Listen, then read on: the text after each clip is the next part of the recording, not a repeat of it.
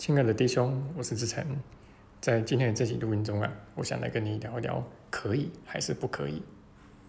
那我们先给结论啊，就是如果你灵性的这条路啊，真的有走通的话啊，你应该是觉得可以的越来越多啊，那么不可以的啊越来越少，那最终呢会走到就是根本就没有什么不可以啊这样的一种心境，那也就是说啊，你的心应该是会越来越自由才对。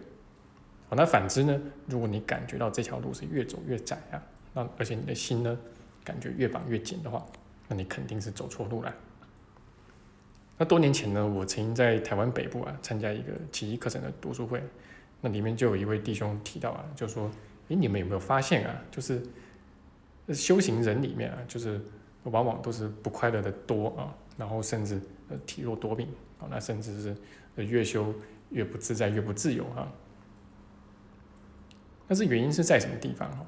那后来我才发现啊，就是其实很多的一些修行人，包括出家人啊，就是不但没有真的放下世间的种种信念跟价值观，啊，然后包括这个道德观啊、伦理观啊，那反而在这之上啊，还加上了种种的呃戒律啊、啊清规啊，啊，然后哎就把自己越绑越死啊，甚至天天都在看自己的这个言行啊，呃，是不是又做了一些不可以、不应该的事情？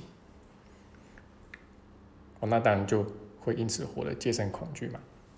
那可是这就很矛盾呐，啊，就是因为我们修行不就是为了我们的心能够自在嘛？那你反而走上了自在的反方向了嘛？那这个问题是出在哪里呢？哦，那其实是因为我们的头脑啊，虽然说知道啊这个借假修真的道理啊，但其实一直以来啊都是把这个虚假之物给当真了啊，包括世间的这些价值观呐。哦，道德观啊，等等啊，那难怪呢，你在这里面怎么绕，呃，也都绕不出去啊。那还记得多年前啊，就是我在台湾的南部啊，参加一个也是奇迹课程的读书会啊。那那个时候我还是单身啊，然后诶，在读书会的过程中啊，诶，就有一位弟兄啊，就提到说，诶，这个偶尔就会有一位啊，就是也是在医学院里面读书的女生啊。然后就会来参加这个读书会，然后就说他多么多么的有灵性啊，啊，然后对奇迹课程多么的了解啊，啊，然后这个又跟我年龄相仿啊，啊，然后也有这个类似的背景啊，啊，那听得我就口水直流啊，因为当时就没有伴侣嘛，那想找伴侣啊，诶，可是当场啊，就是这个为首的那位弟兄啊，就是发起的那一位啊，诶，他就面露难色啊。那他就讲了一些话啊，那意思其实就是说，你看吧，我们都在学这个奇迹课程，那呃，我们怎么能够来帮你去搞这个特殊关系，对不对啊？就是你跟我们要这个呃联络方式啊，就是当初我是跟他们要了这个女生的联络方式啊，但是他就觉得这个这个好像很不应该啊。好，那现在问题来了，就是奇迹课程有没有说？你不可以去建立特殊关系呢？其实并没有啊。那事实上呢，就是你把奇迹课程从头翻到尾，再从尾翻到头啊，很少很少啊，它会有不可以、不应该、不允许这样子的字眼出现。啊，但因为像这样子的字眼呢，都是带有限制性的，那甚至呢是带有隐藏有啊这个定罪在里面的。但是就这个圣灵的观点而言呢。诶，即便是你落入到小我里面去了，啊，甚至你落入到小我里面去，也不可自拔了，啊，甚至你重复的掉掉进小我的同一个坑里面，不管怎么样，圣灵也都不会定罪你，他绝对不会定罪你啊。但我们在这个地方也要补充一下啊，就是那并不是你要到外面去建立一段关系啊，那才叫做这个特殊关系，实际上。当你想起一个人或一件事的时候啊，你就跟他在关系中了。好，这个我们之前有多次提到过哈。那如果此时的你呢，是以小我的眼光去看这段关系的时候，那么你就跟这位弟兄在特殊关系中了。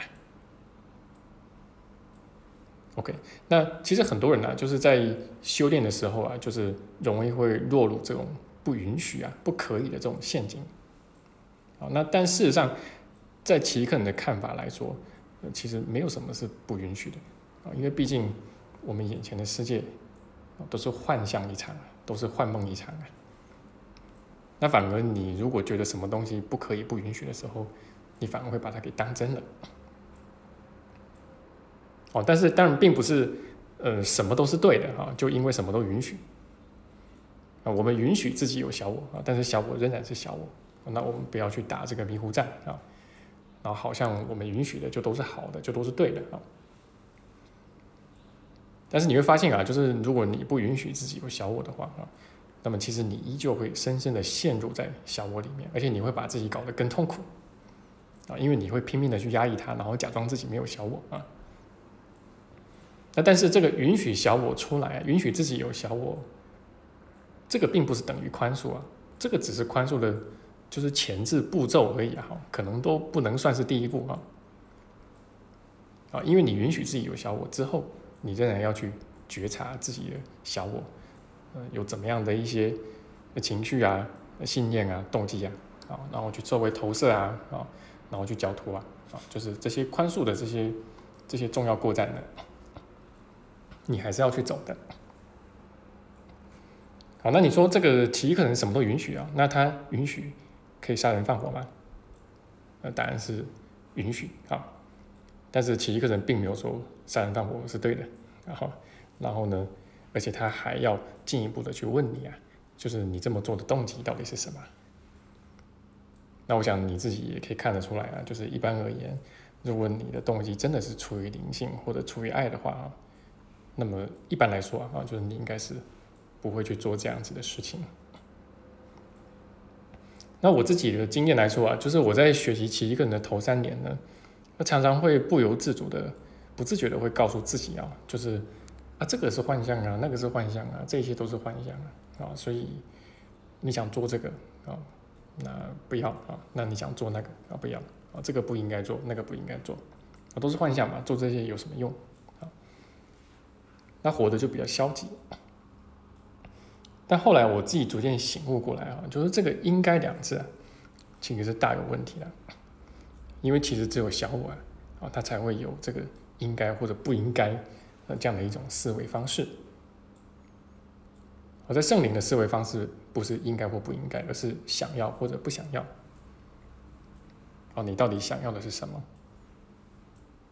哦，是分裂呢，还是回归上主呢？好，这个就是圣灵问你的问题啊。那不管你怎么选择，啊，他都允许你。那当我领悟到这一点之后啊，诶，这个我的心呢，就慢慢的松绑了。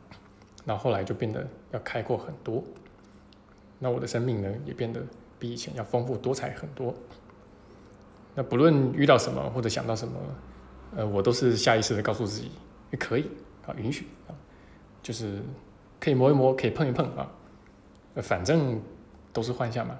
啊，反正不会怎么样，啊，反正摸摸也不会爆炸嘛。如果真的爆炸了也没关系，啊，就是就要宽恕啊，对吧？啊，就是在从这个过程中啊去这个借假修真嘛。好，那最后的这个结论是什么呢？呃，结论就是啊，后来我就跟这个南部读书会啊就再也没有联系过了，啊，也再也没有去过了。那当然也就再也没有机会啊去认识。这个女生到底是谁啊？那不过后来呢，我还是几年后还是找到了伴侣啊。那后来就是我们也结婚了啊。那就在几年前啊。那当然这个呢过程中绝对少不了这个宽恕课题啊。那好在是有奇迹课程的啊。那所以就是彼此之间呢能够自在啊，然后呢能够给予彼此越来越大的一个空间跟包容啊。那我们也从来不曾争执过啊。